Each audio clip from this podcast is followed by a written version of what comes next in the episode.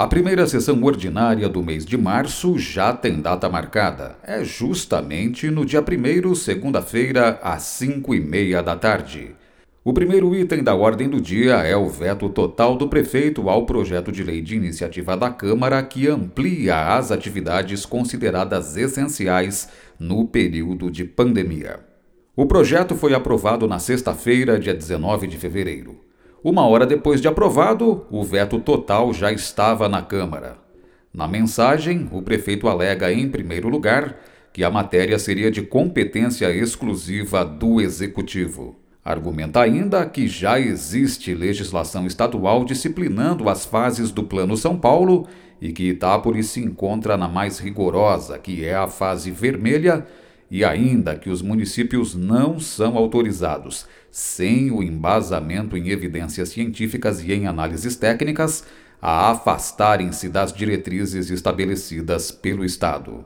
Para a derrubada do veto, são necessários ao menos seis votos contrários. A Comissão de Justiça e Redação já emitiu parecer pela derrubada. Se o posicionamento contrário ao veto prevalecer, o presidente da Câmara promulga e publica a lei.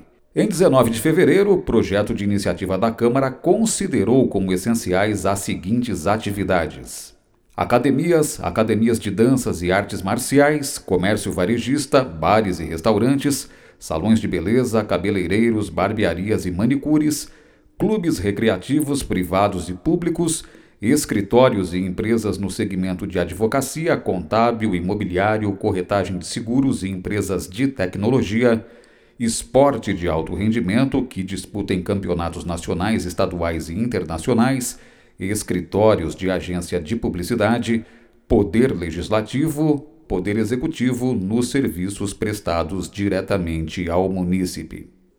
E também vai ser votada na sessão do dia 1 de março a versão 2021 do projeto de lei que permite o parcelamento de tributos municipais atrasados.